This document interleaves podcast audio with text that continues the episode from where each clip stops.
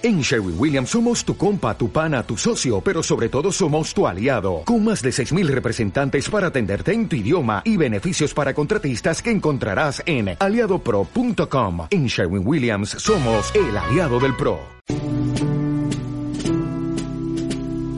La hora del café, el programa de la falange. Presentado por Nacho Larrea.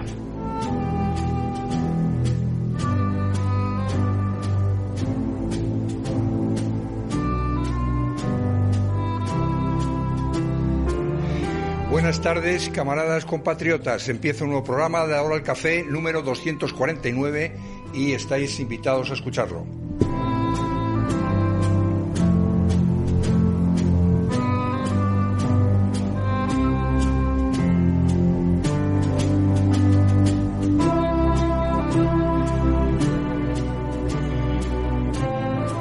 Pues hoy vamos a, a seguir con eh, el asunto de la invasión, o amago de invasión, o yo qué sé, o gesto de invasión para ver cómo reaccionábamos, de Ceuta, eh, porque para mí es eh, gravísimo lo que ha pasado y lo que está pasando.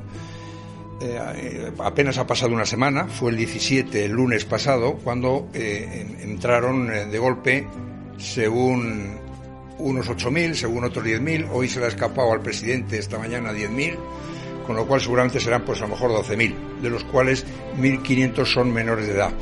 Eh, todo casualmente aparecieron todos el mismo día, a la misma hora, para cruzar los 10.000. Es una pura casualidad, por supuesto, claro.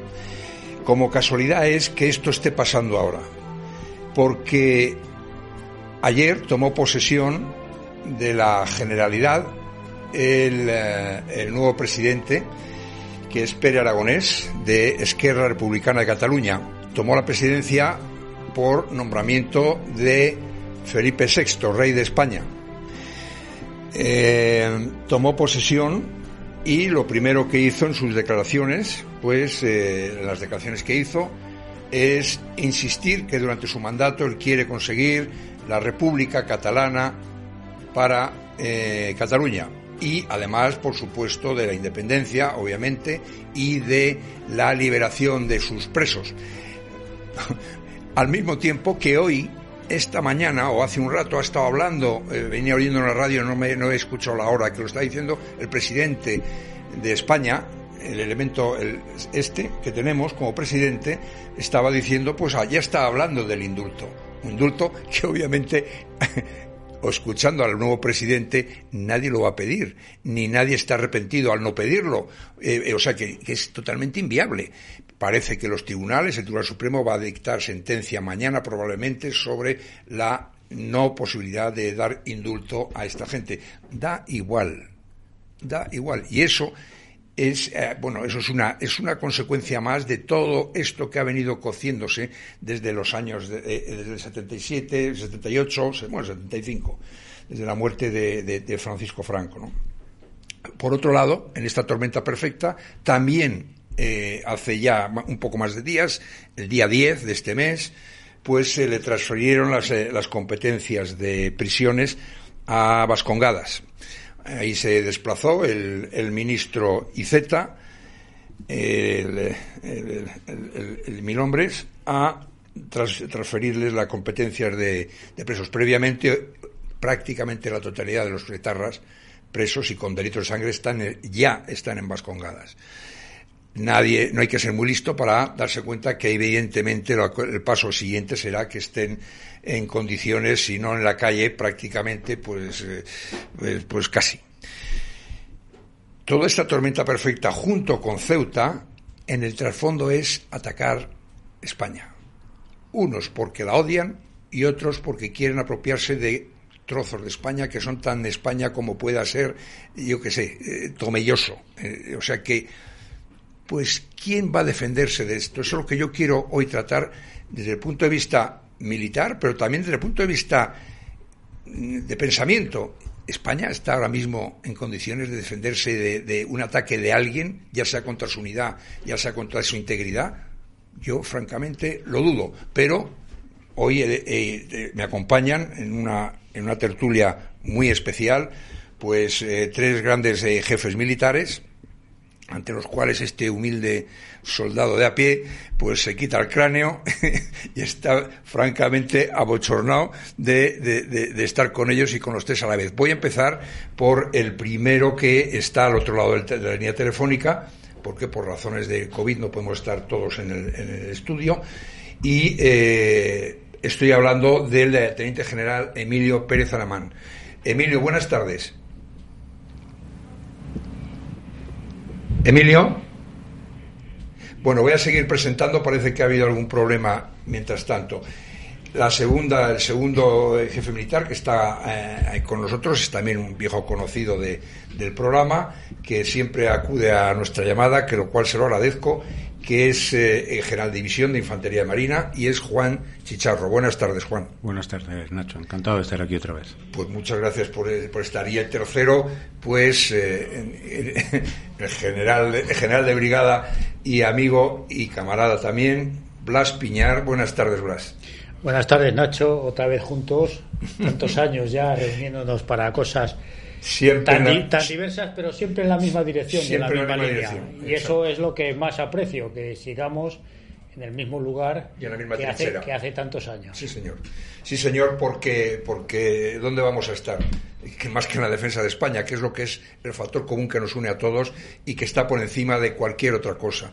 Y eh, lo hemos estado hablando antes de empezar el programa, que eh, con, con, alguno de los intervinientes, pues que, que, bueno, pues unos pueden ser más monárquicos, otros ni, nada, como en mi caso, pero nos une el gran amor a España. Tenemos ya en, el teléfono a, la tercera persona que le está presentando antes, Teniente General del Ejército, Emilio Pérez Alamán. Buenas tardes, Emilio. Hola, buenas tardes, buenas tardes a todos. ¿Qué tal estás?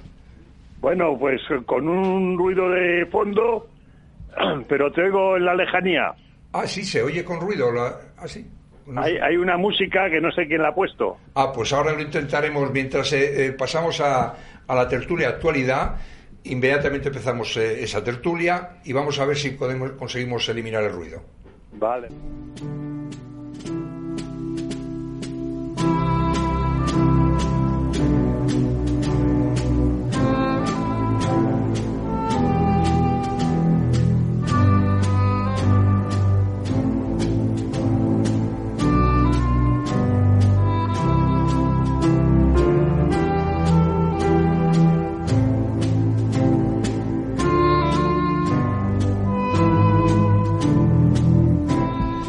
Empezamos ya la tertulia. Eh, Emilio, yo, hemos estado verificando, aquí no hay ruidos. Yo no sé si a lo mejor puede ser alguna interferencia y a lo mejor es mejor. Debe ser alguna interferencia, si ahí hay un disco de discoteca. Vaya por Dios, encima música que te atormenta un poco los oídos, ¿no? No, no, no es música clásica, no. es la clásica que te, te, fastidia el oído. bueno, vamos a intentar, si te parece, eh, te vamos a volver a llamar otra vez eh, para eliminar esto. Y mientras tanto empezamos nosotros. la, idea es empezar ya hablando de la situación que se ha creado, la situación hoy. Luego hablaremos un poco más, eh, retornando un poco más hacia atrás. la situación de Ceuta y Melilla, específicamente y por motivos de actualidad de Ceuta. Ya le dedicamos el programa anterior, pero hoy lo vamos a enfocar más desde un punto de vista, vosotros como, como militares, ¿Cómo lo estáis viendo? ¿Qué visteis? ¿Qué entendéis que ha pasado en Ceuta? ¿Es una invasión? Yo exagero. ¿Es una, es una crisis migratoria, como están llamándolo eh, en muchos sitios? ¿Qué es, a, tu modo de ver, Juan? Evidentemente una invasión y violenta porque la violencia no se manifiesta solo con tanques, se manifiesta con niños también. Desde el momento que se violenta una frontera es una, es una invasión violenta, perfectamente estudiada, planeada, planificada por el sultán y eh, aprovechando evidentemente la clarísima debilidad de España, que es lo que siempre saben hacer. Era, era, de, era de esperar. A mí me ha llamado mucho la atención, o no, eh, que nuestros servicios de inteligencia no se hayan enterado de nada.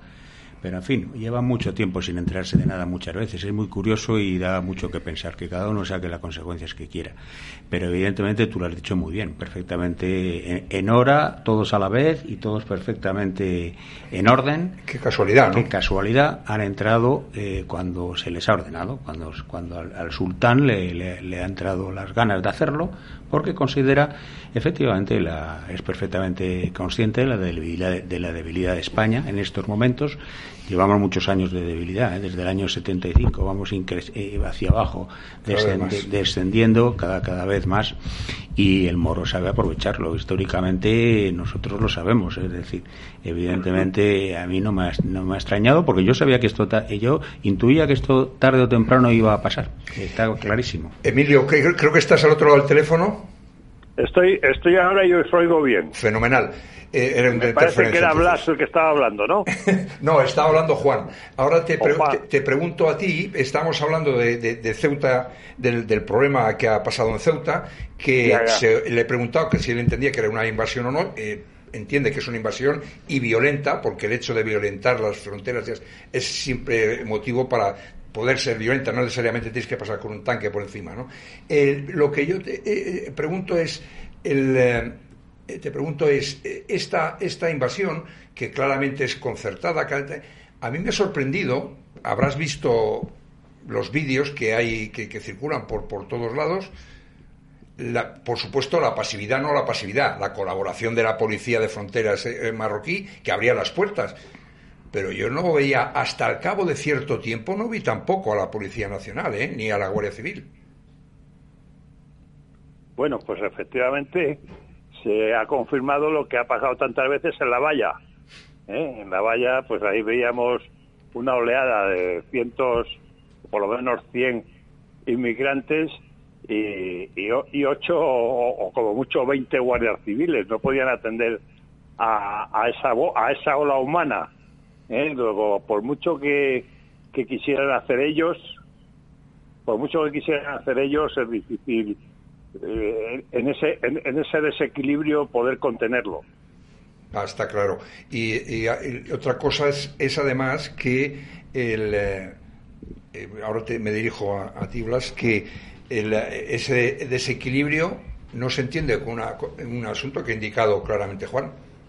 Los servicios del CNI, de los servicios de inteligencia, no saben que de pronto se va a haber un salto de 10.000 mínimo, de 10.000 personas el día D a la hora H, el día 17, y, que, y que les coge con eh, cuatro, es una forma de hablar, cuatro guardias civiles, cinco policías nacionales, y etcétera. Bueno, eh, es, tan, es, tan, lamentable la, la, falta de eficacia de nuestros servicios de información, no en este caso concreto, sino desde hace muchos años. Eh, yo he dicho repetidas veces que la única vez que actuaron con eficacia fue montando el 23F, todo lo demás ha sido una suma de fracasos, pero no fracasos porque no tengan los medios, no tengan el conocimiento, sino porque esos servicios están siendo utilizados con una finalidad política. O sea, a mí me parece totalmente imposible que nuestro servicio de información, que además en Marruecos tiene una magnífica base y muchísimos colaboradores y se gasta mucho dinero en eso, no se supiera absolutamente nada. O sea, nos están engañando no es que no sean que no sean eficaces, sino que nos están engañando, no por culpa a lo mejor de los digamos autores de estos informes, sino porque en la cúpula de los servicios de información o no se pasan o a nivel político no se hace uso de la información que se recibe. Que esto es una que ha sido una invasión es evidente, si no hay nada más que ver las imágenes, o sea, que es que es que son incontestables que esto es una invasión. Pero es que además, por si faltara poco, no fuera suficiente, vamos a ver quién ha sido el protagonista de la, de, la invasión, y ha sido Marruecos. Marruecos, que aunque lo queramos presentar como muy amigos, yo ojalá lo fuéramos, yo no, por eso no quiero ser enemigo ni mucho menos de Marruecos, pero a pesar de todo tiene los antecedentes de la Marcha Verde. Si es que nos invadieron ya un territorio que estaba declarado provincia española. ¿eh? Y no se utilizó tampoco ninguno de los medios disponibles para impedir esta Marcha Verde. Pero es que poco después y ya cedido el Sáhara Occidental, cedido, cedido, entregado, ¿eh? con una traición para los propios saharauis, se entrega a Mauritania y a Marruecos. Y se deja fuera porque nos lo imponen desde fuera, que no fue un hecho de soberanía nacional, sino porque nos lo imponen desde Estados Unidos y se deja fuera Argelia.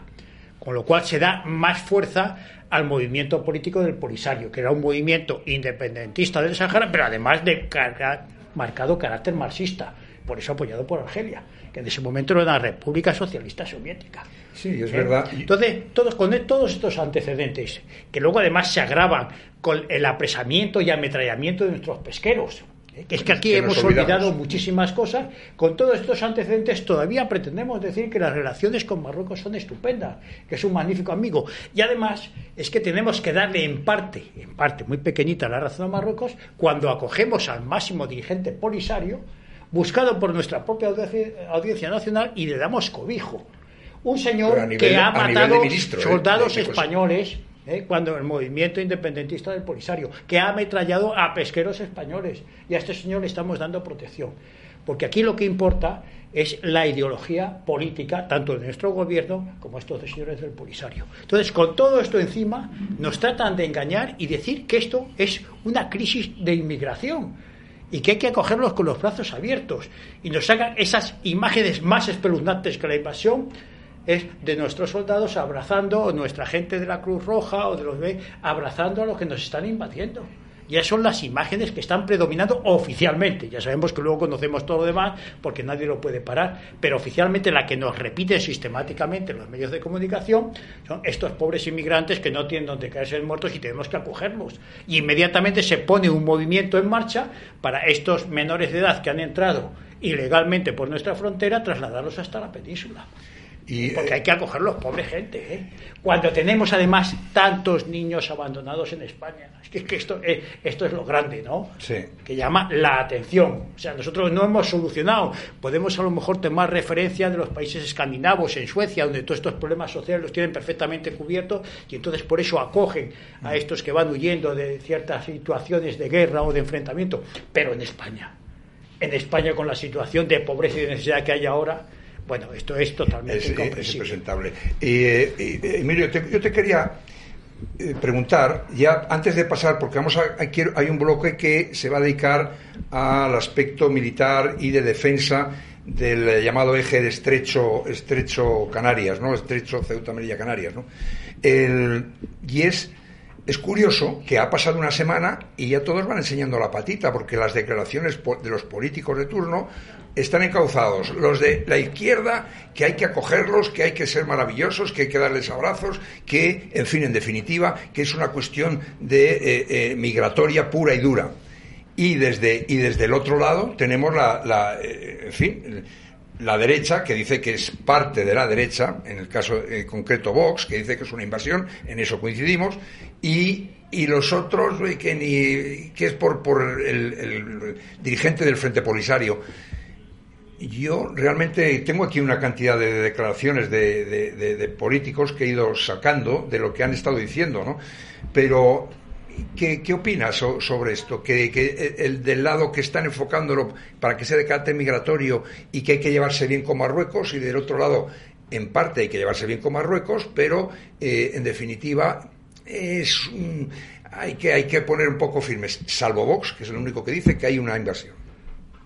Bueno, yo pienso en esto un poco más sofisticadamente. Yo creo que esto forma parte de la idea esa del plan de desestabilización que trajo el hoy escondido, huido, no sé cómo, en qué situación estará el, Pablo Iglesias.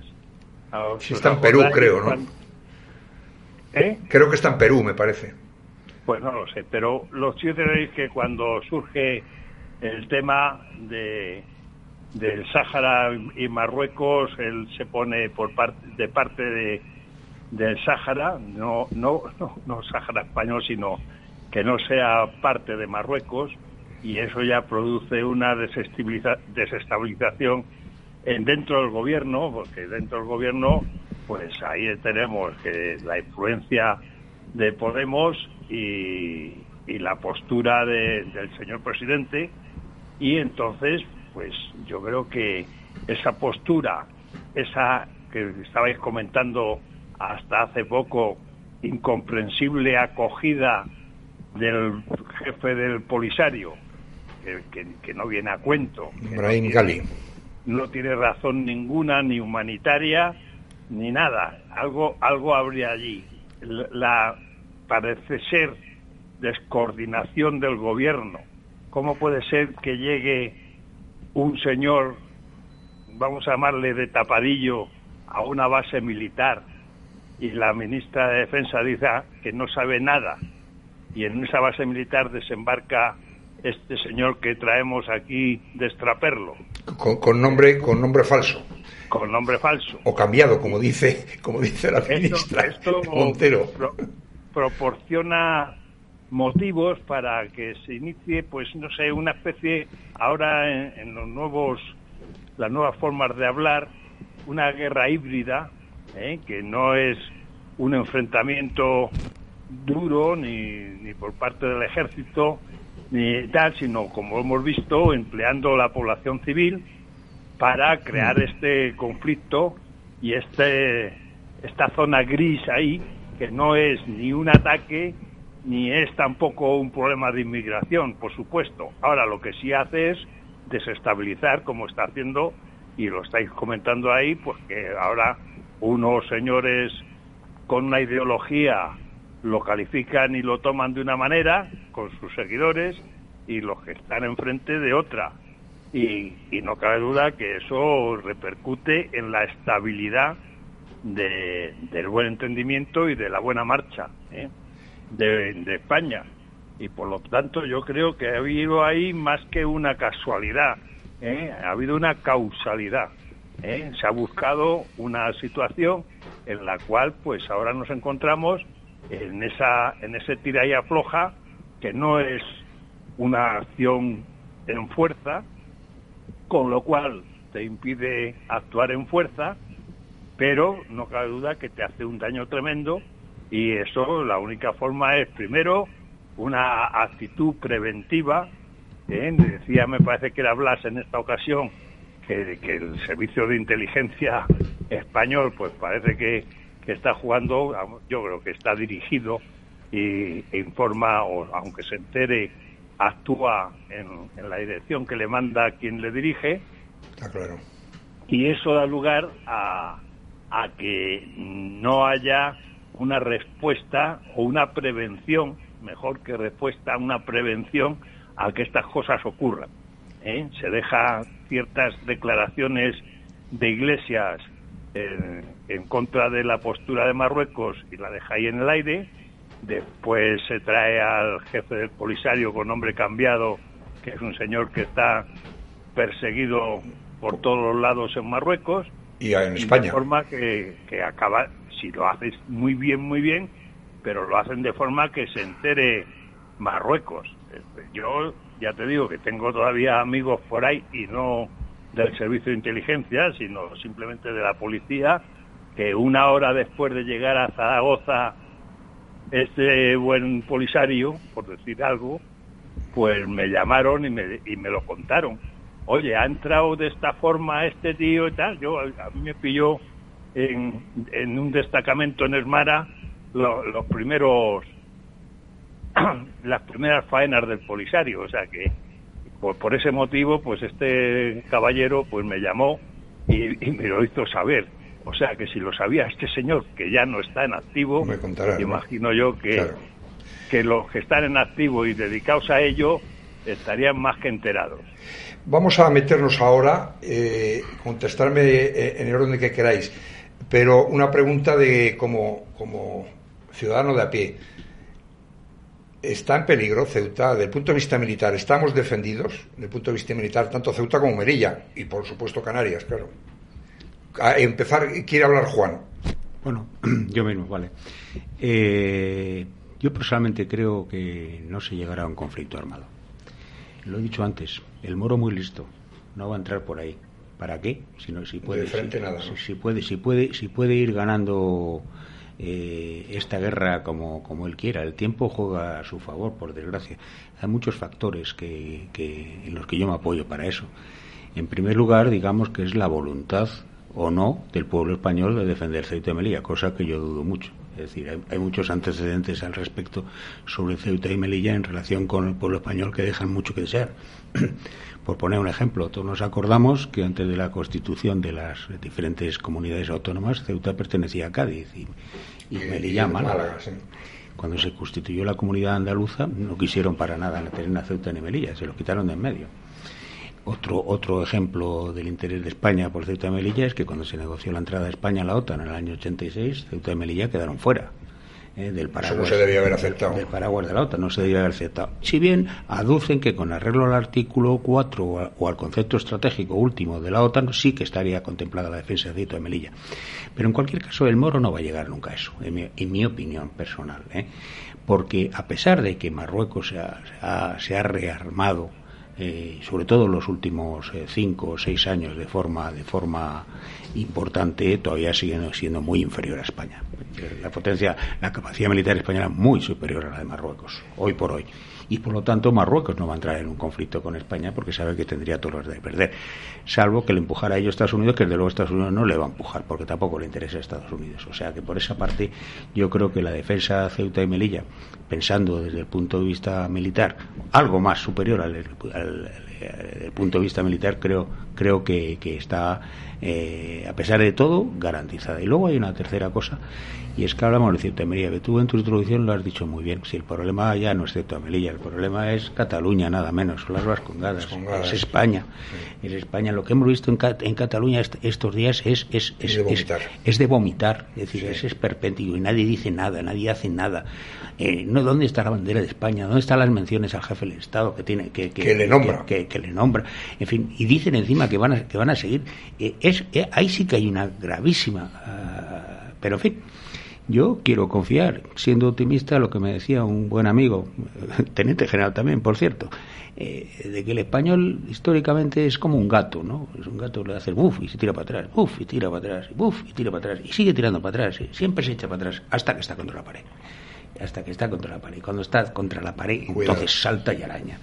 Todavía no hemos llegado a ese punto, pero puede, yo tengo la esperanza de que si seguimos por este camino llegaremos a eso. Se producirá, pues no sé, no sé lo que se producirá, pero yo creo que el español no va a permitir ni que Cataluña se independice, ni que las Vascongadas se independicen, aunque ya de alguna forma prácticamente lo están, ni que, ni que Ceuta y Melilla eh, logren independizarse vamos, independizarse, sean anexionadas por Marruecos, que vuelvo a insistir, yo creo que nunca lo van a hacer vía militar, porque saben que tienen toda la verdad desde el punto de vista, eh, bueno, yo no sé, Blas, si quieres, eh, o le paso la palabra a, Emilio, como prefieres. Lo que tú quieras, tú diriges. Eh, desde el punto de vista, Emilio, efectivamente, el punto de vista de gastos en defensa, punto solamente desde ese punto de vista, estamos muy por encima todavía hoy bueno, el doble, el presupuesto el doble de, España presupuesto. es el doble que de marroquí y, con, y, además con, con, una con una con una con un factor importante que es un ejército en, desde que han declarado el servicio militar obligatorio hace dos años,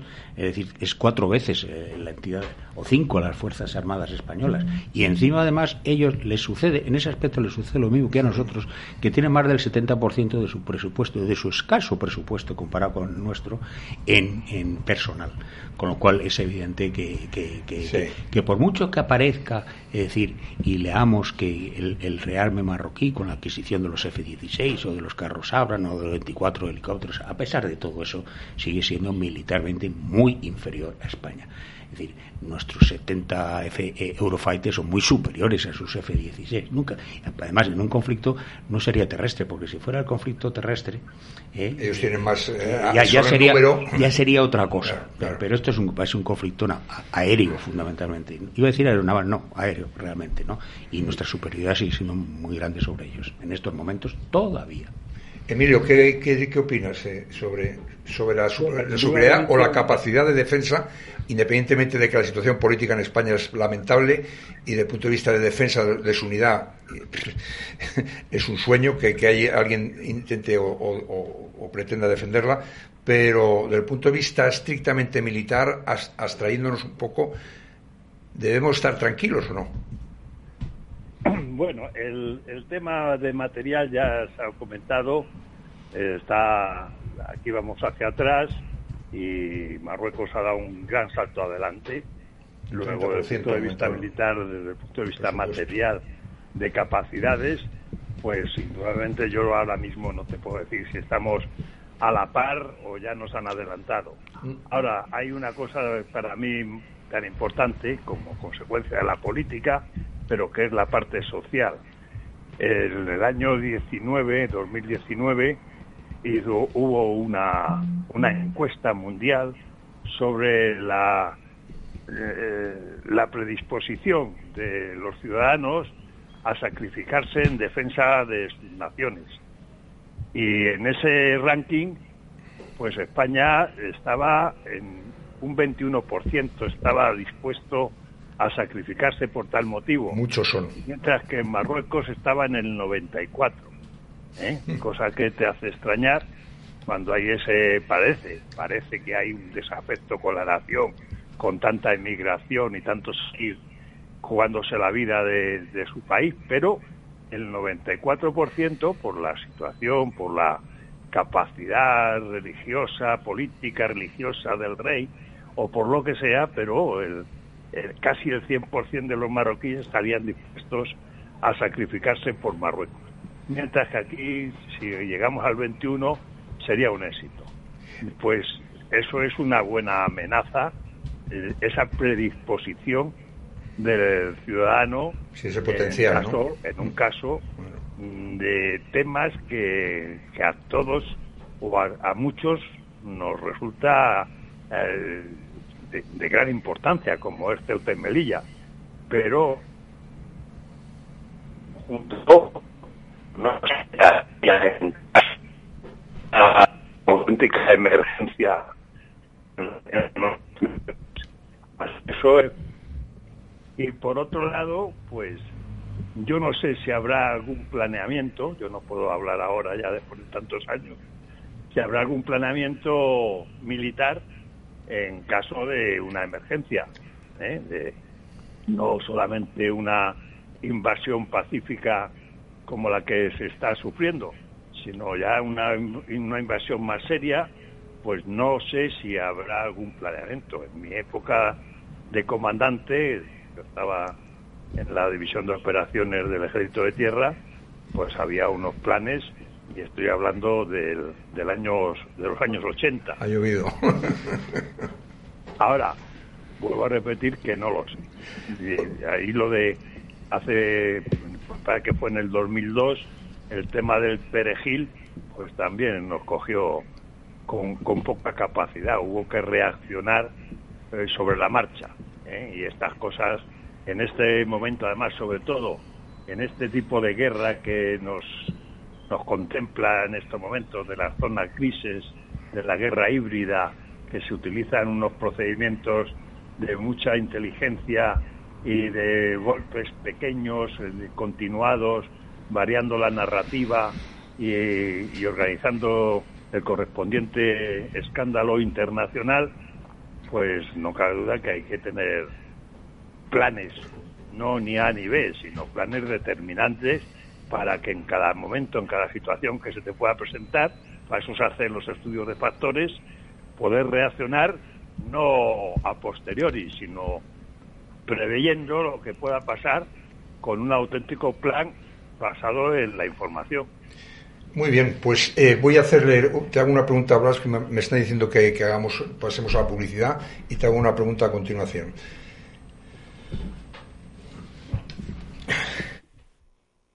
Novedad editorial. Los números de Franco, Sociedad, Economía, Cultura y Religión.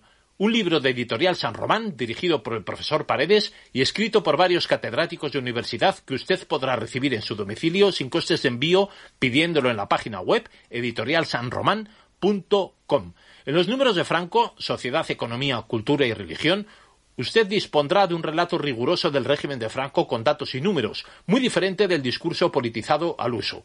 Su lectura demuestra que la realidad es mucho más interesante que la ficción.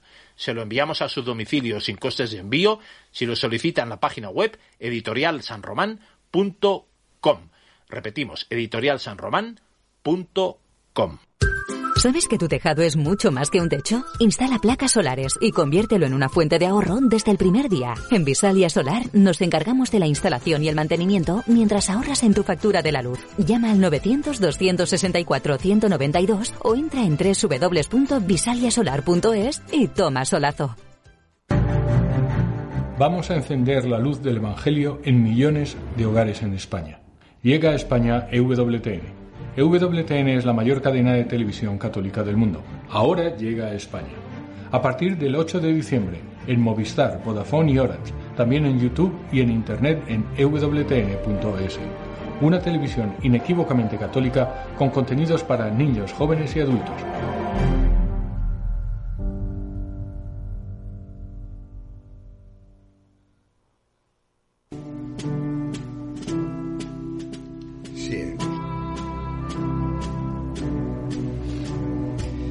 Ya de vuelta, una pregunta que te quiero eh, plantear, Blas, antes de entrar en un tema que, este eh, me gusta, me gusta porque, porque es eh, conflictivo en el sentido, en el sentido positivo. y es que esa invasión que no se va a dar tan abiertamente ni militarmente posiblemente, pero se está haciendo a impulsos y se está haciendo continuamente. Tú ahora mismo ves, yo tengo aquí, hay una cosa tan, tan tonta, bueno, la población ahora mismo en Ceuta y Melilla estamos hablando de 84, 80, es bastante parecida el número de 84, 85 mil habitantes en cada lado. Bueno, pues en un sitio, en Melilla ya ha sobrepasado el 50% la ascendencia bastante más. 70%. El 70% la ascendencia eh, musulmana o marroquí en este caso, que es prácticamente, son prácticamente todos, ¿no? En el otro lado no, están cerca del 50, pero es cuestión de cuatro o cinco menitos de estos y ¿Y quién se va a poner? En las últimas elecciones en Melilla, recuerdo que el primer, el primer partido fue, me parece que fue el PP, pero el segundo casi, casi, casi, eh, pasándole fue eh, Coalición por, por Melilla, que se llamaba, o, juntos, eh, no sé, C, C por, por, M, que es por, por Melilla, que son musulmanes, no lo disimulan y para mí es una quinta columna que tenemos metida dentro. Pues, eh, la cuestión, a lo mejor efectivamente no pasará un tanque, pero lo van a tomar por reducción al absurdo. El problema de Ceuta y Melilla no es militar en absoluto. Es un problema de voluntad política y nacional. Pero no un problema actual, es un problema de hace 60 años. O sea, la entrega de nuestros territorios extrapeninsulares empezó hace 60 años. Hablemos de la independencia de Guinea, de la retrocesión de INI, de la entrega del Sáhara. Todo esto viene de muy lejos. Hemos ido perdiendo soberanía con la aquiescencia. Es más, cuando hablamos de la Marcha Verde, la superioridad militar de España sobre el Marruecos de entonces era todavía más manifiesta que ahora. ¿Nos sirvió para algo? Para absolutamente nada. ¿Por qué? Porque había una decisión política de entregar el Sáhara en contra además de las propias recomendaciones de las Naciones Unidas. Bien, esto es el planteamiento del problema. Pero es que no es que los españoles no estén dispuestos a defender Ceuta y Melilla, que no lo están es que los habitantes de Ceuta y Melilla no están dispuestos a defender Ceuta y Melilla. Y el caso, ¿cómo que lo creo? Yo no puedo entender la visita del presidente del gobierno a Ceuta y que pudiera marcharse de allí sin haber solucionado la situación, porque pudo entrar y salir sin ningún tipo de problema. Unas voces y unos gritos no son problema de medio centenar o dos centenares de personas, me da lo mismo. Y cuando el único partido que ha hablado de invasión quiere hacer un acto en Ceuta, no solo se lo prohíben, sino que además el acto contrario a ese mantiene la superioridad en la calle. Y yo todavía. Y se lo permiten y está, por lo visto, yo lo que he leído, que están un par de horas o tres en la calle con Al-Akbar y todos estos gritos tan, tan pacíficos. pero son los dueños de la calle. Pero si es que aquí lo que ha pasado en España durante los últimos años no quiere decir que los que han ganado la calle sean mayoría, pero que sí se han aprovechado de parecer mayoría en la calle para adueñarse de la situación el señor Pablo Iglesias cuando empezó a tomar la Puerta del Sol y hacer sus actos de indignación y tal, no eran mayoría ni mucho menos, pero ha llegado a ser vicepresidente del gobierno. Y los votos. O sea, aquí hay un movimiento político que es el que está forzando la situación. Desde luego, tal y como van las cosas con los antecedentes que tenemos, Ceuta y Melilla están entregadas ya, de antemano porque aumenta la población musulmana marroquí o porque los españoles empiezan a marcharse porque ven que aquello no tiene futuro, pero aquello está dentro. Pero lo malo no es que sea Ceuta y Melilla, es que tenemos Canarias y tenemos a continuación todo lo que es Andalucía, que estos ya lo dicen públicamente. Acordaros en el 2004 la foto que se hace Zapatero al lado del rey, del rey de Marruecos, y con el mapa detrás, es que como ese tío es bobo, pero ningún tonto tira piedras contra su tejado estaba la, el mapa en que estaba al lo que ellos llaman al Andaluz, que no es eso, pero bueno, es Andalucía. tenemos un caso clarísimo. Si 10.000 españoles entran en Gibraltar, ¿qué es lo que pasa en Gibraltar? ¿Pasa lo mismo que hemos hecho nosotros con los marroquíes que han entrado? ¿Pasa lo mismo? no se mueve nada, ni una unidad militar, ni hay barcos, ni hay aviones, ni actúan nada. No, no, bombardean Madrid. ¿Y no, acaban como prisioneros de guerra por haber invadido eso? Vamos, está es clarísimo. Vamos a ver, la invasión actual era de marroquíes. Normalmente los intentos de asalto a la valla, algunos con éxito, eran casi todos subsaharianos. Negritos, con perdón, porque ya no se puede decir que un negrito, negrito, con mucho cariño, los quiero mucho a los negritos, pero eran negritos. Ahora había muy poquitos negritos porque se confundieron en la avalancha organizada para tomarnos. Bueno, pues a pesar de todo, nos falsean la realidad. El propio Marruecos, la embajadora y el ministro de Asuntos Exteriores ha dicho que los actos que ha cometido España tienen sus consecuencias. O sea, que están admitiendo que ellos han contestado a una provocación, ataque, lo que sea, de España.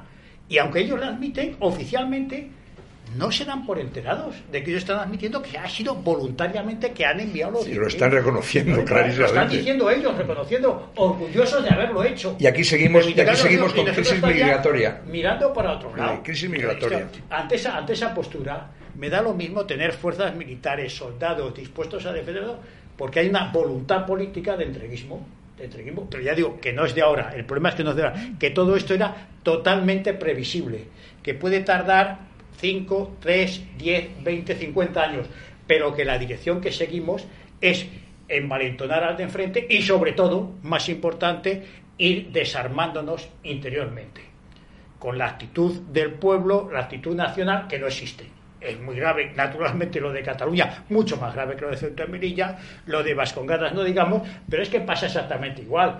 Es que tenemos en Galicia y el nacionalismo en Galicia es casi tan fuerte como, esto. Lo que pasa es que está en distinto grado de desarrollo, pero exactamente igual. Pero se están hablando en Bable en el Parlamento asturiano. Están hablando en Bable, que no lo saben ni ellos, que no lo han hablado nunca, todo forzado. Es un dialecto. Y todo se acepta, todo se acepta. Todo se hace en nombre de la libertad cuando nunca en España ni en ningún sitio del mundo ha habido tantos recortes de la libertad como ahora. Jamás. Están tantísimas cosas prohibidas, cada día nos prohíben más cosas, nos prohíben ya hasta en el futuro.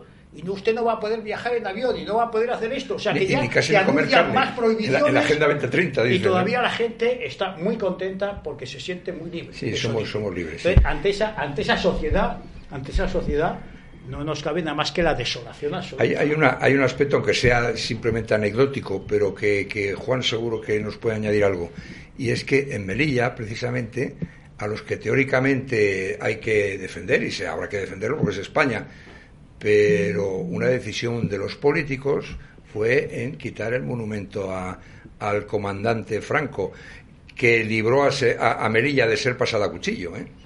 Bueno, efectivamente, de hecho nosotros la Fundación estamos personados, de hecho hemos presentado demanda contra eso y estamos a la espera. Mis últimas noticias al respecto son bastante negativas, es decir, en el sentido de, que ni caso, evidentemente, ¿no? Bueno, una puntualización en cuanto a la quinta columna esa, ¿no? Eh, no, no, nos olvidemos de una cosa, efectivamente, en Melilla el 70% de la población es musulmana, españoles, Sí, sí, ya están nacionalizados, sí. Y en Ceuta está alcanzando ya, llegando al 60%. Pero claro, el, morito, y sin, sin, utilizar este término en términos peyorativos, ¿no? Ahí gana pues mil euros, 500 euros, 600 euros, mientras que si cruza la valla cobra 10 o no cobra nada. De manera que estos eh, yo tengo mis dudas o no tengo mis dudas de a quién defendería. Yo prefiero seguir siendo españoles y europeos. Sí, pero ser ¿Eh? español simplemente por el, sueldo a final de mes es un poco duro. ¿eh? Bueno, eh, el caso, el caso del musulmán en concreto, o morirse de hambre o vivir estupendamente. Hoy le preguntaba yo a un, a un, bueno, uno que está conmigo en relación con los soldados regulares, ¿no? que la mayoría son, son musulmanes, que ahí ganan pues diez veces más que un general en Marruecos, un, soldadito nuestro, nuestro de regulares, musulmán. Dice, este, este va a defender a, al de enfrente? Lo dudo mucho. no lo sé. Luego Marruecos, hay, hay, hay, el tema de Marruecos también es, que es muy complejo, es muy complejo esto, ¿eh? porque está la figura de Estados Unidos detrás de... Ahora hablamos de, Estados Unidos y, detrás, y de la OTAN. detrás de todo esto está Estados Unidos, ¿no? Que eh, evidentemente, bueno, está la parte económica, que no hemos hablado, hemos pasado de soslayo el tema de Canarias, pero ese es un tema preocupante también, porque ellos han, ellos han ampliado unilateralmente sus aguas jurisdiccionales y su zona económica exclusiva, solapando mezclándose con las nuestras. Porque hay un monte trópico que se llama ahí donde están, está el futuro, está el futuro de la tecnología mundial, lo que llaman tierras raras, y Estados Unidos está detrás de eso también, ¿no? Pero fíjate, que, fijaros qué, qué, cosa curiosa también en relación con, con, Marruecos, Estados Unidos, y es que Marruecos, Estados, Marruecos está intentando animar asperezas con Israel. Eh, en, en, muchos aspectos también empejado por Estados Unidos. Pero no da un paso más allá porque han tienen claro que el 80 o 90% de la población marroquí jamás admitiría eso. Luego, por lo tanto, tampoco, cuidado también con Marruecos, que Marruecos, a pesar, a pesar de, que nosotros creamos que ellos van a ir al fondo a morir y tal por al no no. Eh, cuidado, en eso, eso, pero esto influye también sobre esto. ¿eh? Y desde luego la postura de Estados Unidos pues es lamentable, pero claro, es el imperio, es el imperio, porque su actitud respecto a España es lamentable ya en la época del Sáhara, ya en la época del Sáhara, luego desde mucho antes, a lo mejor podía hablar de Carrero Blanco, también, en fin, son tantas tantas cosas, y sin embargo hoy los tenemos haciendo maniobras con Marruecos permanentemente, el otro día tomándonos el pelo, tomándonos el pelo en Gibraltar, que está en base suya como, como los ingleses, y están en rota y morón, había que echarlos, que se vayan los americanos, a ver quién, a ver, a ver quién, a ver quién le pone el cascabel al gato en toda esta historia, ¿no? Nadie, nadie lo va a hacer. Emilio, una pregunta. En relación con lo que estamos hablando, eh, la posición de, Estados Unidos ha sido bastante clara, o sea, no ha dejado la más mínima duda, ¿no? Ha estado las declaraciones del, eh, del, jefe de la diplomacia de, yo creo que es un secretario de Estado, del jefe de la diplomacia de, Biden, un tal Blinken, eh, Anthony Blinken, este ha dicho que, que, bueno, que apoyan y reconocen la soberanía de, Marruecos sobre el Sáhara, eh, en pleno conflicto. ¿eh? ¿Esto cómo, lo entendemos con nuestro amigo que tiene las bases, como decía Juan, en, en, dos sitios de España, no? Bueno, esto se entiende pues porque tenemos una debilidad internacional. Pues yo creo, no sé, ¿qué, país hay por ahí, tirando eh, Andorra, que pinte menos que nosotros. A lo mejor Andorra pinta más, por lo menos por, paraíso fiscal. Pero lo cierto es que no tenemos política exterior de ningún tipo. Entonces, no cabe duda que somos eh, muy maleables y los maneja con arreglo a los intereses de Estados Unidos. Ahí en, en el Sahara todavía queda mucho forfato, lo que estabais hablando antes de esas tierras raras que hay entre medias entre Marruecos, más, más que entre Marruecos, efectivamente es el futuro. El ¿eh? Sáhara y Canarias, y ahí pues ya sabemos que el poderoso americano pues va a sus intereses y, y es muy consciente de, de, que ahí tiene unas minas que no que, que, que, no va a explotar nadie si no son ellos después la, la forma de hacerte respetar es mediante la disuasión, pero disuasión multilateral, no solamente disuasión militar, tiene que ser disuasión diplomática, disuasión económica, disuasión de, de, forma de, de aliados que te tengas. Y entonces pues no cabe duda que la fortaleza de una nación se basa fundamentalmente en esas actitudes. Si aquí la actitud de, como decía Blas, de hace mucho tiempo, estamos mirándonos el ombligo y, no sabemos todavía si somos una nación de naciones o si nuestro concepto de nación histórica es discutida y discutible, pues poco podemos pintar. Y, entonces el, cazador, pues cuanto menos esfuerzo haga, mejor para él. O sea, se, se calcula la pieza y ahora mismo, pues, mm, la verdad, pienso que no, no podemos tener en cuenta esa amistad, ¿eh? aparte que tampoco se ha hecho mucha fuerza para mantener esa buena relación transatlántica. ¿eh? Se hizo en la época de Aznar de una forma ficticia con la famosa foto de Azores ¿eh? y todo lo que ha traído detrás y luego cuando te comprometes con unos aliados los dejas colgados en una operación o en unas maniobras, un ejercicio, ¿eh? pues francamente nuestra respetabilidad pues deja mucho que desear. Claro. Una, una cosa, el, ah, bueno, Juan, Sí, no, puntualizar una cosa antes de que pasemos a otro tema sobre Estados Unidos. ¿no? Creo que fue Lord Palmerston, en inglés, creo recordar que dijo aquello de que Inglaterra no tenía enemigos sino intereses, ¿no? Mm. Perfectamente traspolable a los Estados Unidos. Eh, el Sáhara Occidental, eh, o Sáhara Antiguo, Sáhara Español, es, es, parte fundamental de la política exterior o interior de, Marruecos. Eh, para ellos es, es, número uno en estos momentos desde hace mucho tiempo. El apoyo que le ha dado Estados Unidos, y voy a matizar, ha sido Trump, cuidado, ha sido Trump. Bueno, el primero de diciembre Trump fue, que, que no ha sido Biden, fue, Trump. Que firmó con él con ellos un acuerdo. Y lo que, lo que hizo es algo muy importante que hay que tener en cuenta. Lo que ha hecho es una declaración presidencial, en ningún caso ejecutiva para nada por parte del gobierno de Estados Unidos. Una declaración presidencial que puede ser revertible con, otra administración. Yo creo que la incompetencia de nuestro Ministerio de Asuntos Exteriores llega a tales extremos que incluso alguno llegó a pensar que una vez Biden, Biden en, en el poder en Estados Unidos iba de alguna forma a revertir esta declaración presidencial de, Trump.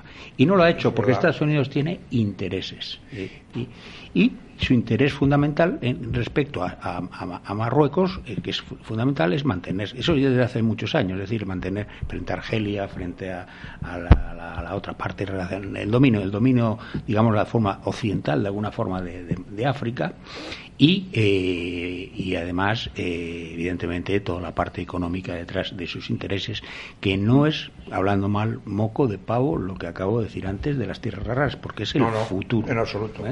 ¿eh? yo quería hacerte una pregunta, ahora, si es que relacionado con, lo que estamos hablando de Estados Unidos, es verdad que Trump fue el que firmó como contrapartida de lo que estás diciendo de, reconocimiento de, de, de, Sáhara como, como, como, no, como, como tierra eh, perteneciente a Marruecos, eh, por el otro lado estaba el que Marruecos estableciera relaciones con Israel. Ah, amigo, ahí es, donde está el tomate. Es lo que yo decía antes. Ahí es donde está el tomate. Siempre el, el, eh, Israel de fondo. Siempre y ante Israel, ni, no ya que España no pinte nada, que no pinta, pero es nada.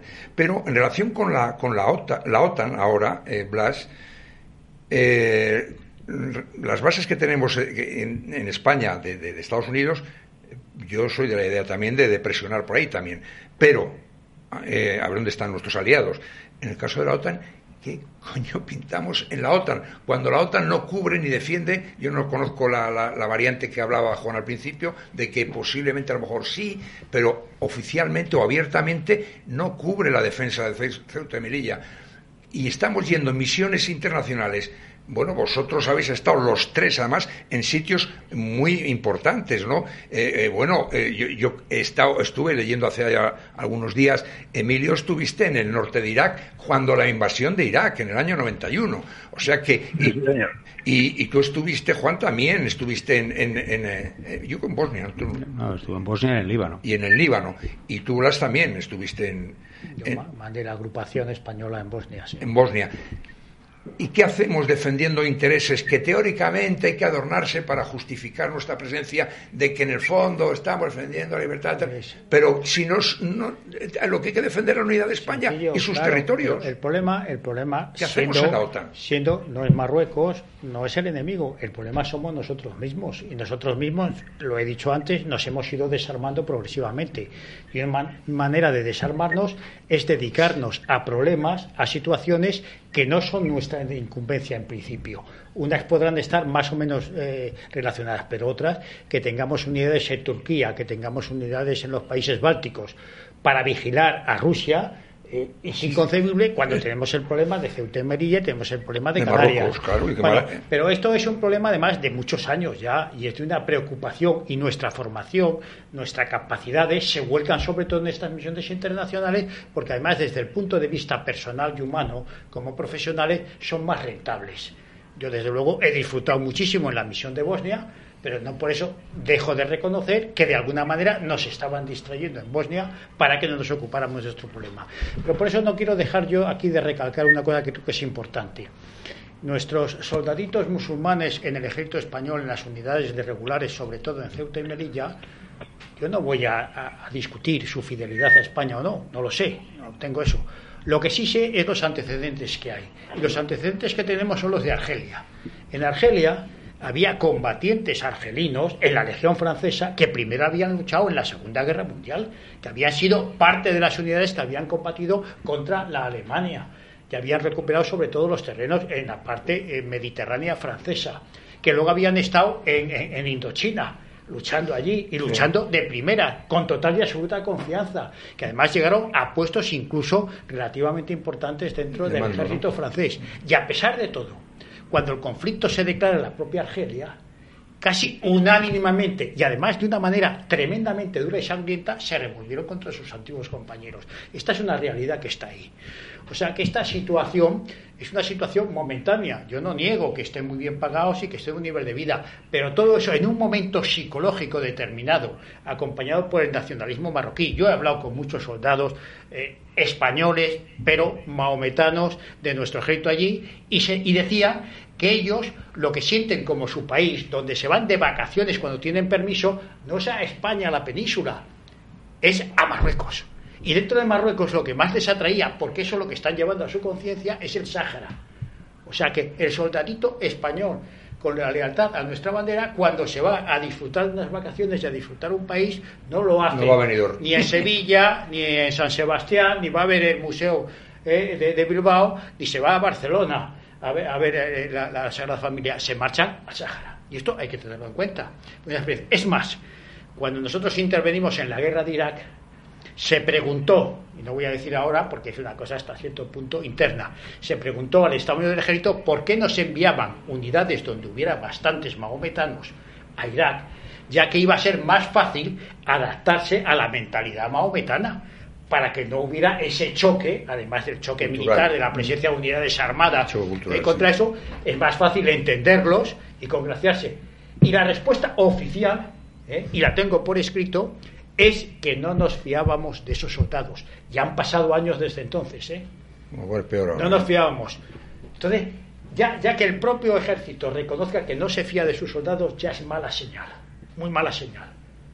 ¿eh? Muy mala señal. Algo hay extraño. Entonces, algo aquí hay que no casa. Entonces, no podemos ser ¿eh? demasiado confiados en eso. En primer lugar, porque no va a llegar la orden nunca de defender con las armas Ceuta y Merilla. No va a llegar. Aunque llegara, había dudas que lo cumplan los que son españoles o que son, digamos, peninsulares. Pero desde luego a mí me cabe la tremenda duda que si soldados mahometanos de nuestro ejército reciben la orden de enfrentarse con el ejército marroquí, lo llevarán a cabo. Y lo entiendo perfectamente, ¿eh? no estoy en contra de ellos. Es una lo entiendo perfectísimamente. Entonces, lo que no podemos es obviar esto, esta situación, porque es una situación real. No, y además quería... y si llegamos a ella, pues no digamos que nos han sorprendido. Sí, nos tenemos, que, nos tenemos que despedir y es una pena porque quería haber tocado el tema de la Marcha Verde y, por ejemplo, de las tropas nómadas, que, en las tropas nómadas se dio ese caso también, que llegado el momento se pasaron. No, e se pasaron solo en parte. La verdad es que fue una minoría. rápido que nos tenemos Fue una minoría la que se pasó, la, influida por el Polisario, y además hubo mucho dinero por medio eh, para que lo hiciera pero hubo otros que se mantuvieron fieles a España. ¿Cómo tratamos a los que se mantuvieron fieles a España? Fatal. Porque no les reconocimos la nacionalidad española y tenían sus carnets de identidad con la nacionalidad española y no se los reconocimos, como no se los reconocimos a los de Guinea, como no se los reconocimos a los de INI y no se los reconocimos a los del Sáhara. ¿Qué podemos esperar de fidelidad en Melilla? Pues poco o en Ceuta. En fin, con estas palabras me quiero despedir y la, pena, como siempre, del tiempo eh, que no hemos tenido para acabar los temas que yo quería tratar con vosotros. Emilio, primero por estar al otro lado del teléfono y darte las gracias por haber, eh, haber estado eh, interviniendo aquí y te espero en, la próxima vez en, en persona, ¿no? Bueno, cuando me necesites. Un abrazo. Un abrazo fuerte, Emilio. Adiós. Hasta la próxima. Juan, lo mismo. Eh, sé que me, hasta me ruboriza que, que, siempre acudes a, la llamada de la hora del café y a mi llamada, con lo cual pues te lo agradezco y además siempre, siempre el mismo lado de la trinchera, como decía Blas, y defendiendo y apuntando en la misma dirección siempre. Muchas gracias Juan por estar con nosotros. A ti. Y Blas, ¿qué te voy a decir? Pues eh, eh, muchas, muchísimas gracias gracias, gracias a los compañeros, de, bueno, a Juan, al general Pérez Alamán. mi, admiración, mi respeto, mi gratitud por todo lo que hacen y a ti llevando este programa con tantos programas ya. Eh, y me ha asustado, hombre. a pesar de la que nos está cayendo encima, a pesar de todo, sigues al pie del cañón. Pues, Enhorabuena. Eh, déjame que diga nada más, como siempre, y es, es, marca de este programa, y me despida a todos vosotros y todos los oyentes y, y que estáis viendo y decir, arriba España. Arriba. arriba.